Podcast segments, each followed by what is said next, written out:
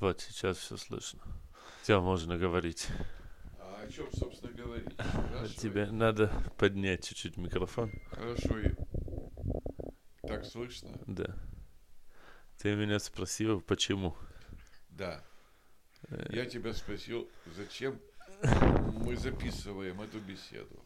Я хотел сделать подкаст по имени Деда и я, я и Деда. А, О том ты мне будешь рассказывать всякие вещи, которые ты мне любишь рассказывать, которые я люблю слышать. Значит, мы с тобой беседовали несколько раз и затронули очень много тем. Да. Э, Какая тема тебе показалась наиболее интересной, э, чтобы мы могли ее развить и более подробно? Мы говорили с тобой о прошлом Земли, Повыше тебе надо. о, о физических явлениях, которые происходят при получении энергии путем распада ядра и синтеза элементов э, последний раз. Не, я больше хотел про историю, может, поговорить. Про историю. Даже, даже вчера подумал об... И если есть еще люди, которые живут в... Как будто в прошлом мире. Как будто в прошлом мире это идут, собирают с с пшеницы с поля, из этого делают себе хлеб и моют э, руки и в воде, которую они принесли с Да. пруда. И, и такие люди есть. Таких людей немало. Э, Те люди, которые собирают пшеницу с полей, надо полагать, что ее посеяли и за ней ухаживали. Значит, они уже знают земледелие. Значит, они уже не совсем дикари. Э, Земледелие появилось не так давно, э, всего лишь э, 12 тысяч лет назад, и недалеки от того места, где мы сейчас сидим.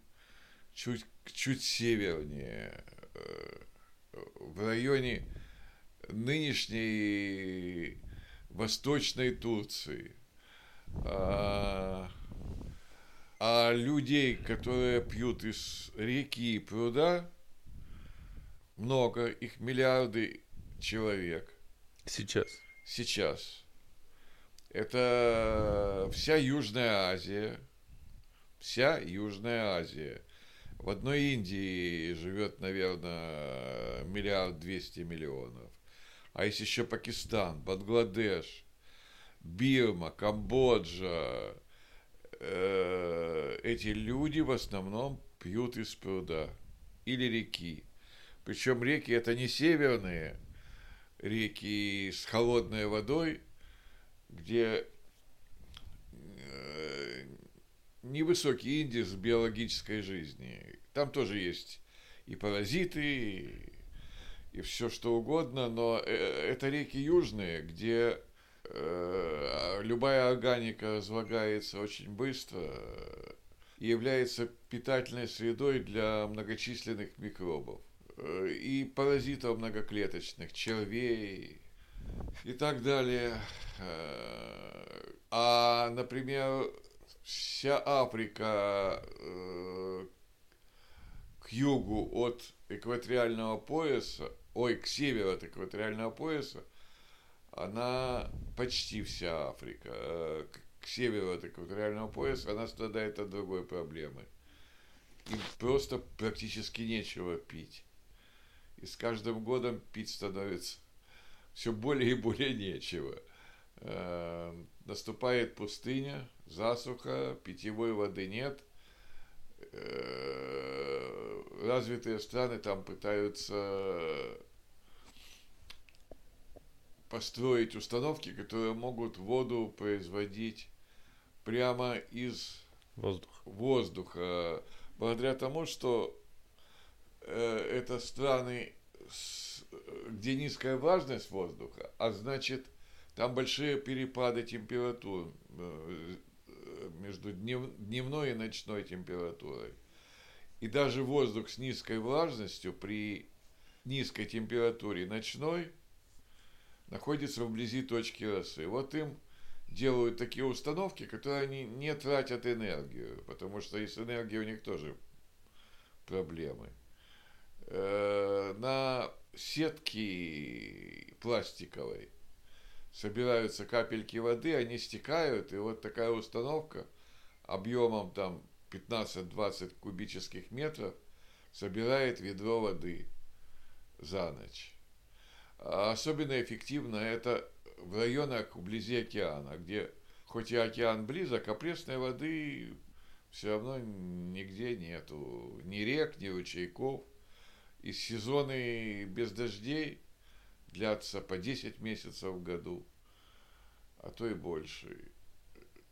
Так что проблема с водой везде очень большая. Или вода грязная, или воды вообще нету. Чистую воду пьют счастливчики, которых не более чем полтора миллиарда, ну, 20-25% населения Земли.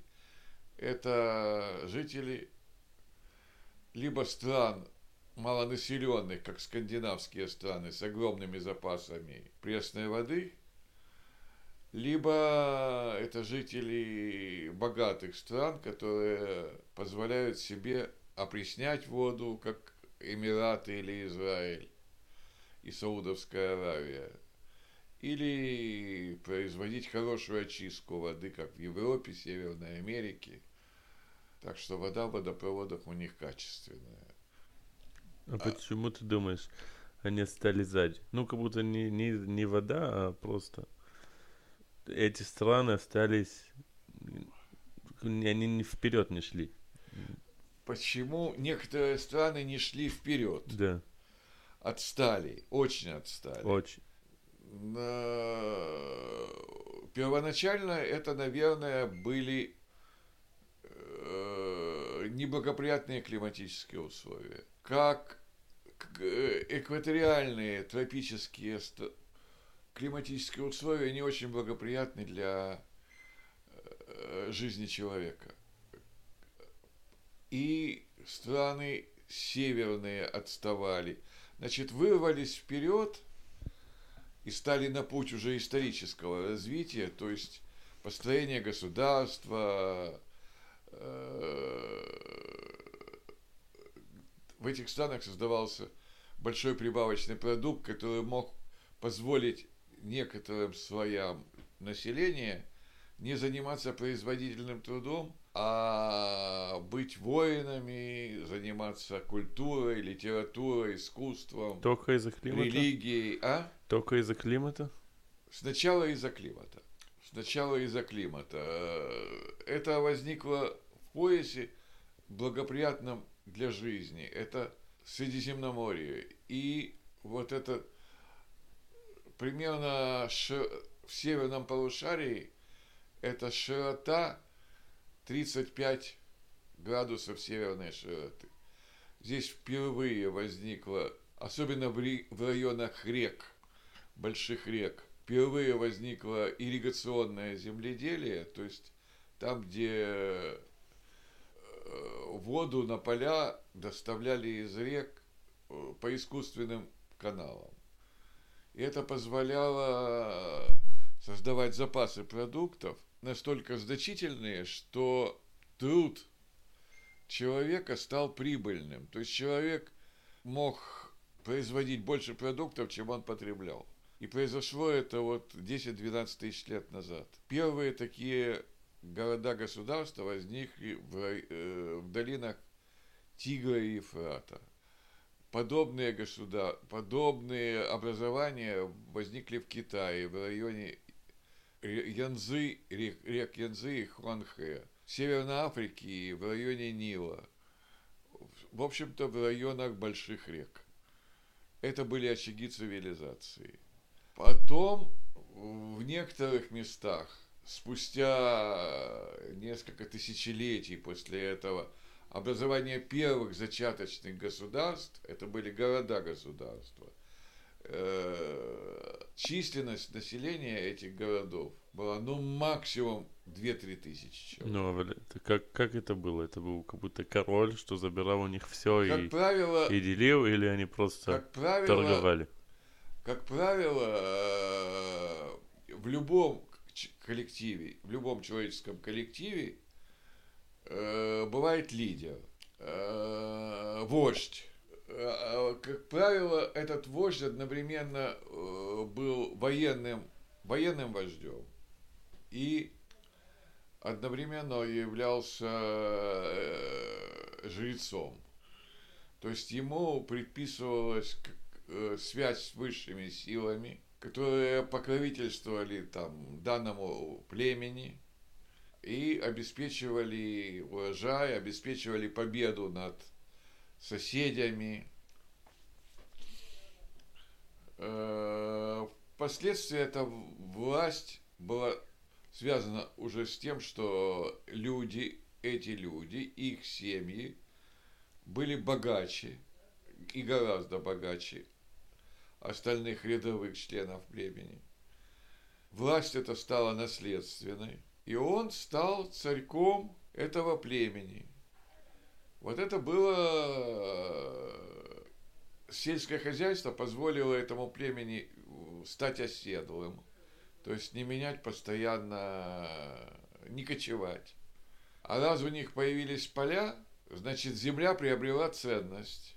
И эту землю надо было защищать.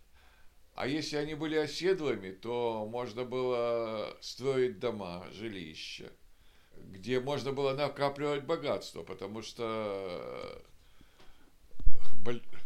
большие богатства у кочевых народов просто невозможно, их нельзя унести, увести. Кочевые народы это те, э, которые постоянно кочуют. Это в основном скотоводы. Скот быстро выедает всю траву. И надо переселяться на другие э, места для того, вслед за скотом.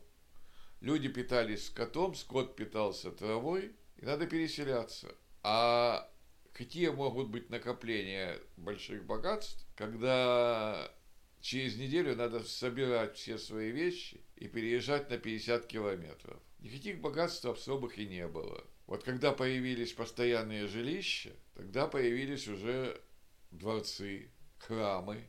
Причем храмы появились раньше. Как ни парадоксально, храмовые комплексы довольно значительные появились до государств. Это были, э, как видно, межплеменные храмы, в которых люди собирались э, раз или не два, раз в два года, раз в три года, собирались для того, чтобы служить какие-то религиозные обряды, но историки не знают, в чем они заключались, в чем были их верования. Это были времена бесписьменные, и судить очень сложно.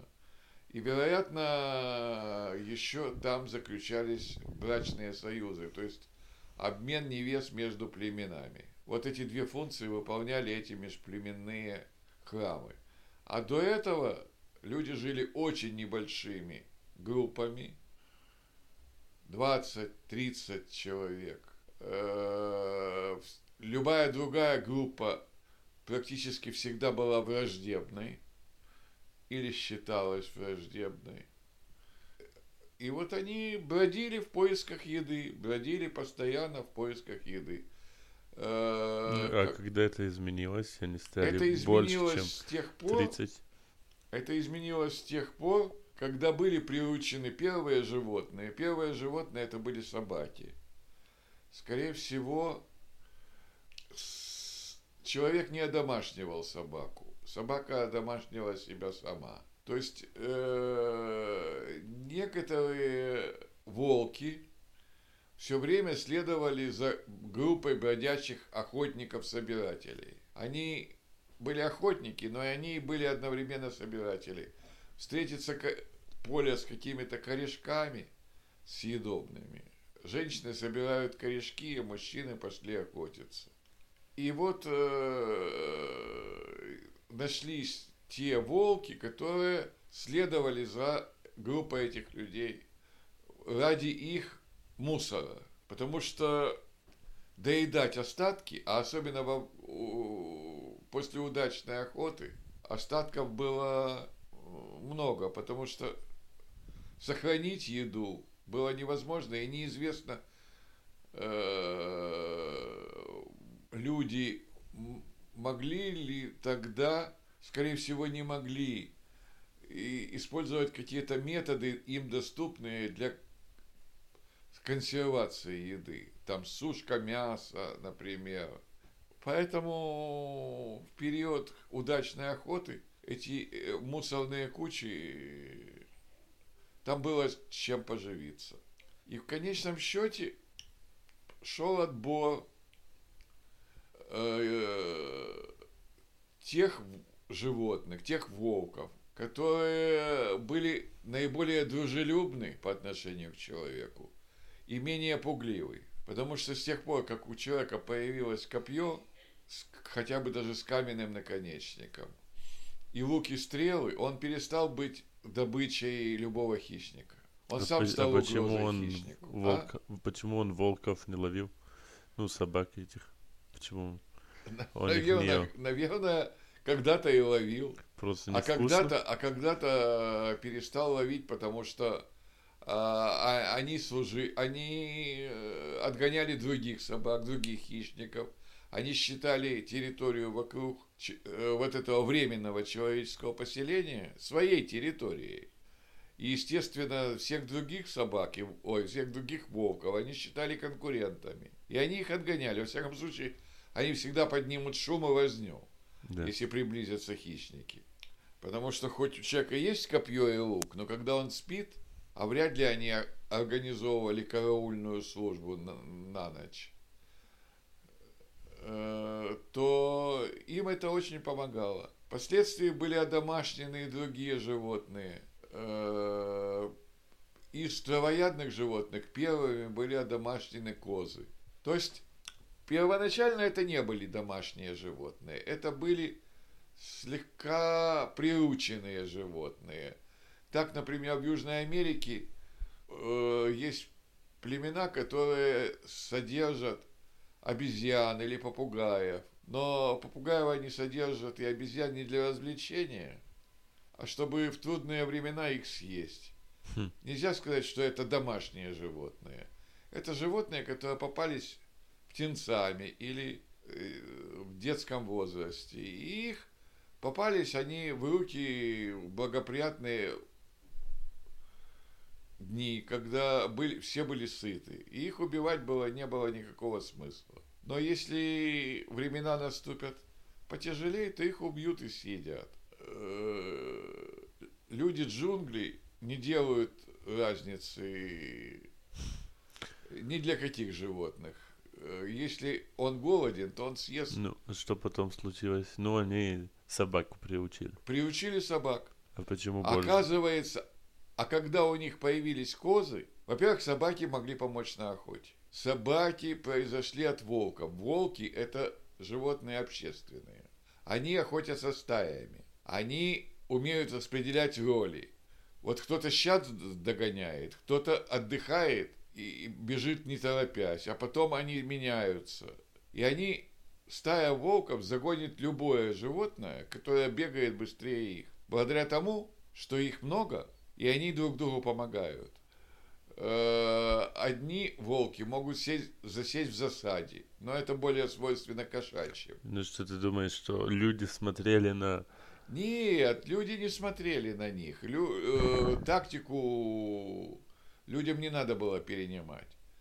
Но эти волки могли гнать добычу. Не, как, как люди начали групповаться на большие, на большие чем 30 человек. А, ну э, это, это все зависело от того, почему группа 30 человек была предельной, пока они были охотниками-собирателями. Ну, максимум, 30, что 30. они могли собрать еду, Потому что на 30 человек. Больше прокормить нельзя было. Людей. Ну, а что большую, потом случилось? Большую группу людей нельзя было прокормить. Когда они приучили собак, то можно было э, прокормить больше. А это совпало с теми климатическими изменениями. Лес начал отступать, климат стал становиться засушливее. И возникли огромные пространства, э, где не было деревьев или деревья были редки. А возникли огромные степные просторы. На земле выросли травы. Травы отличаются от того, что э, от листьев деревьев, что они очень трудно усваиваемы. Постепенно появились животные, которые могли переваривать траву. Переваривание травы – вещь очень трудная. Там очень много целлюлозы. Трава бывает съедобной в очень ограниченный период времени, когда она молодая, зеленая, она быстро становится грубой. У, у деревьев на себя функцию механического такого, механической опоры берет ствол. Там много целлюлозы. А в листьях целлюлозы немного. А у травы нет этой, нет ствола. Она должна сама быть и стволом, и листьями. Значит, там много целлюлозы. Э, млекопитающие животные не в состоянии переваривать целлюлозу. Значит, появились животные, вернее, они адаптировались к условиям степи, у которых в желудке желудок стал очень э, сложным, многокамерным. Например, у коровы четыре камеры в желудке и очень длинный кишечник. В, в желудке и в кишечнике живут бактерии специальные, жгутиковые. Даже не бактерии, а простейшие, а археи жгутиковые. Они способны усваивать целлюлозу. Корове надо только проживать. Поэтому она сначала грубую обработку делает травы, чтобы во, на, во время пасьбы ей надо набить желудок, понимаешь? Просто набить желудок. Потом, когда она отдыхает, спит ночью, она делает более тонкую обработку травы. Она отрыгивает эту траву и измельчает ее, потому что эти жгутиковые могут захватить очень маленькие кусочки пищи. Она вторично, после того, как трава уже немного обработана ее желудочным соком, она ее снова пережевывает. И глотает это уже в другое отделение желудка, эту пищу. Хм, я это не знал. И переваривает она не траву, а переваривает она часть жгутиковых, которые раз, быстро размножаются. Из-за травы. Из-за травы. Благо, у них очень много пищи, у них постоянная высокая температура, это температура ее тела, так что размножаются они с огромной быстротой. В следующих отделах желудка она переваривает жгутиковых. Вот так человек приучил травоядных животных. Это были козы, овцы, коровы в последнюю очередь. Причем коровы были разных видов. Если в Европе человек приучил тура, а в Африке человек приучил зебу, а в Южной Азии человек приучил сейчас я забыл, как он называется, этот скот, с большими рогами, буйволы с большими рогами, гавиалы, по-моему, по-моему, гавиалы. Ну, не имеет значения. Значит, ты так говоришь, что это разные виды, а? Что может быть, потому что в Индии они думают, что коровы, они э, как будто не божественные, ну, как это сказать? Священные, Священные животные. животные. Они не ели коров. У них не было достаточно пищи, чтобы, чтоб как будто, не знаю, ну, идти вперед, и они застряли сзади? Я, я не знаю. В свое время не, нельзя, конечно, так односторонне э, смотреть на историю цивилизации, что это единственное. Не, ну, конечно, что не единственное. Просто. Э, дело в том, что некоторые области Индии были в свое время весьма продвинутыми и богатыми государствами, где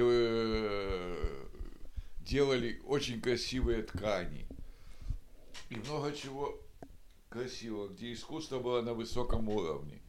Разные части Земли когда-то опережали, когда-то отставали в своем развитии. И я же не профессиональный историк, и мой взгляд на причины, почему когда-то кто-то начал отставать, мне эти причины могут быть неизвестны или мною совершенно неправильно истолкованы. Но э, появление первых городов-государств связано с избытком пищи, с переходом на регулярное сельское хозяйство и с избытком пищи. Без этого ничего, ничего невозможно. Потом они начали делать, э, ну, Шук? Не Шук даже. Да, Я конечно. Не, Шук возник до этого, гораздо до этого. Это показывают... А чем они расплачивались? Вот я тебе скажу, как, э, что является доказательством, что люди далеко до этого, до возникновения городов-государств обменивались между собой, обменивались между собой разными вещами. Э, в, в горах нынешней Чехии был обнаружен труп человека, который жил 15-17 тысяч лет до э, нынешних времен. И в его одежде были обнаружены ракушки, например. Ракушки, он э, был на расстоянии полутора километрах от моря. Вряд ли он сам принес эти ракушки. Э, Скорее всего, обменивались. Э, Обменивались. Торговля шла в виде обмена. Меновая торговля шла задолго до возникновения государств. Если у кого-то было что-то в избытке, то они обменивались с теми, для которых эти вещи были редкостными. Это доказывают многочисленные находки в самых разных местах Земли. Торговля возникла гораздо раньше. А какая первая, ну не валюта, чем они начали? Что начали? Менялись Всем? всем красивый камешек на как, э, вот например в отдельных районах земли добывали краску. Это вот э, киноварь это краска содержащая ртуть окись ртути она очень ярко красная. И краски были в большой моде и в большой цене у древних людей. Вероятно, они использовали их еще до э, того, как применяли одежду, для раскраски тела. Доказать это трудно, но дело в том, что ртуть довольно э, ре- ре- редкий на Земле элемент, и он концентрируется в очень небольших местах. А спектральный анализ показывает, что по остаткам людей, что ртуть есть у людей, которые жили на расстоянии тысяч километров от этих, от мест добычи ртути. А почему они Значит- ртуть ели? А? Почему они ртуть ели? Они не ели ртуть, они раскрашивали. А, Раскрашивали свое тело э, красками, содержащими ртуть. Они не знали, что она ядовита, они не знали, что этого делать не стоит. Они хотели быть красивыми просто. И эта ртуть э, мигрировала через поры кожи в организм. Не она привела к их смерти, конечно. Это были слишком маленькие количества ртути, она не так ядовита. Но вот э, раскрашивали себя, раскрашивали. А вот применение огня тебя интересует, когда э, впервые стали применять огонь? когда? Не просто им было Использовать, холодно? использовать огонь, использовать огонь умеют даже животные. Использовать. Использовать. Ну, использовать огонь. То есть не непосредственно огонь, но знать пользу пожара в саванне шимпанзе и, и другие животные знают. Они идут вслед за огнем, ну, не совсем рядом, а чуть поодаль. Потому что они всегда находят там об- э, обгоревшие трупики птиц, мелких животных, грызунов. И они с удовольствием это полупропеченное мясо едят. им вкуснее даже. Оно вкуснее, и не надо за ним гоняться. Это уже готовое. И не только обезьяны, и другие животные умеют использовать огонь. Огонь мог возникать без всякого участия человека. Просто молния ударила в пень, пень загорелся. Вероятно, человек со временем научился поддерживать огонь. Но если огонь этот угасал, то это племя могло о нем забыть на тысячелетия. Следующий такой счастливый случай представится не скоро. Вероятно, поддерживать огонь какое-то время умели люди очень давно, может быть и миллион лет назад. Но то, что огонь горел длительное время на одном месте, чего не бывает в природе, это э, видно по тому, как спеклась глина, что там была высокая температура. От лесного пожара такая температура не поднимается. Это на этом месте горел огонь несколько дней, а может быть и даже недель. Хм. Значит, его кормили ветками, сучьями, хворостом. Смешно думать, что человек думал о, огне, когда он не знал, как его зажигать. Да, а как зажигать не знал. Потому это видно, что этих мест найдено на всей Земле несколько десятков. Но 350 тысяч лет назад вдруг везде, и в Китае, и во Франции, и в Северной... Ну, нет, нет, в Северной Америке нет, там людей не было, и в Африке, и в Южной Азии, и в Сибири. Огромное количество кострищ обнаружено. Значит, Вдруг? люди научились получать огонь. Трением ли это они делали, или чем-то другим. Но оказывается, что огонь добыть не так сложно при умении. И любой дикарь, сейчас нет племен, которые бы не умели добывать огонь. А как это, что они все вместе?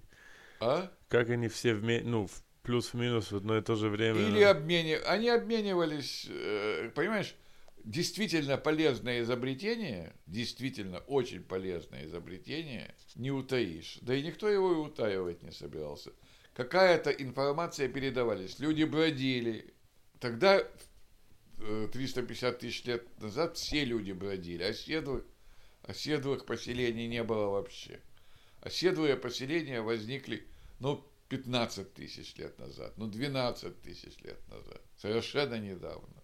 А домашнее животных произошло до появления оседлого населения. Оно предшествовало этому и способствовало этому. Но гораздо раньше. Хотя некоторых животных одомашнили сравнительно недавно. И это по существу дикие животные. Вот, например, северного оленя одомашнили не более полутора тысяч лет назад. Да и то, можно ли считать его домашним животным, очень условно. Ему человек ничего не дает.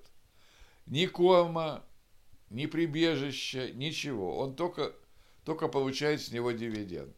Единственное, что дает человек оленю, это возможность полезать его мочу, снег, смоченный мочой. Олени это очень любят, потому что э, им не хватает соли. Смешно. Им кстати говоря, это было важным фактором водомашнивания животных. Человек умел добывать соль. Он умел находить такие места в глинах, которые содержат много соли.